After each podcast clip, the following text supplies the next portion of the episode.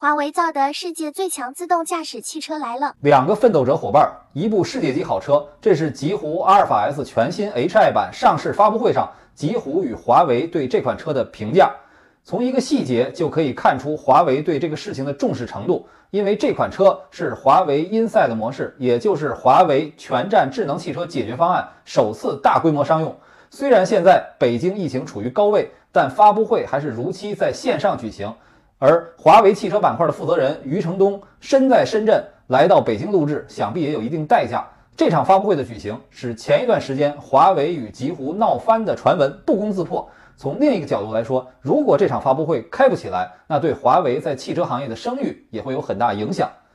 极狐阿尔法 S 全新 Hi 版进阶版售价三十九点七九万元，高阶版售价四十二点九九万元。它不只是极狐阿尔法 S 的新增款型，而是在外观基本不变的情况下，对内在的全新升级，深度全面地融入了华为技术。我们看到这款车的动力参数和普通版的极狐阿尔法 S 有很大差异，比如说零百加速达到了三点五秒。那这款车的 NEDC 续航里程为五百公里，比原先的极狐阿尔法 S 各款型都少。但是即使是三十九点七九万元的进阶版，也比原来阿尔法 S 价位最高的四驱高配贵了五万多块。贵在哪儿呢？包括了三颗激光雷达在内的三十四个传感器，包括了更强的动力性能、前后双电机、八百伏高压充电平台等，但最核心的还是高级辅助驾驶能力。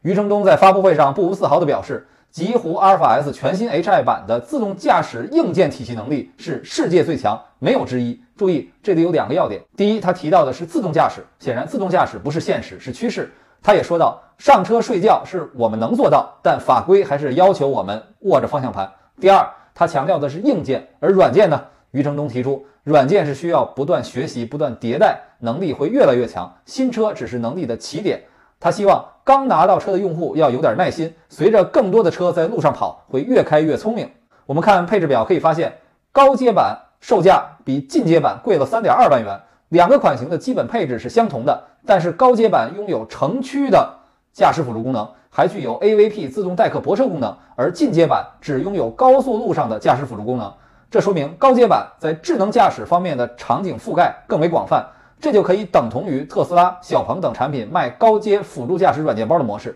城市道路的高级辅助驾驶是这款车最关键的技术亮点，但是这些差异的功能需要后续通过 OTA 来获得，这就让我们对该车在辅助驾驶方面的实际表现非常期待。现场通过视频演示了地库内自动寻找预定车位并泊车的功能，可以看到行驶非常流畅。但是具体的体验如何？实际上，余承东说的是留了后手了，既要在发布会上对产品的性能充满信心，又提醒用户短时间内不要期待过高。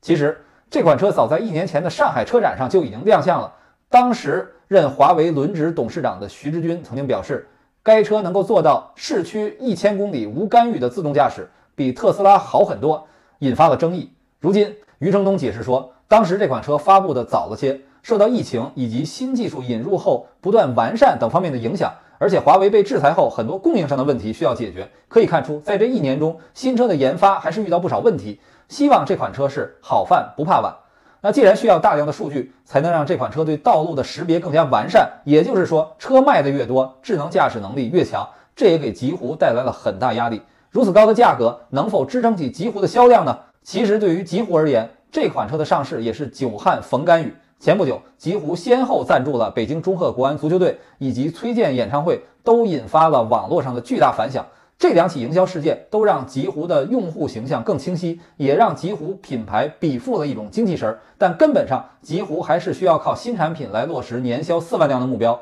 极狐阿尔法 S 全新 Hi 版有科技含量，有华为背书，对极狐品牌的发展具有至关重要的作用。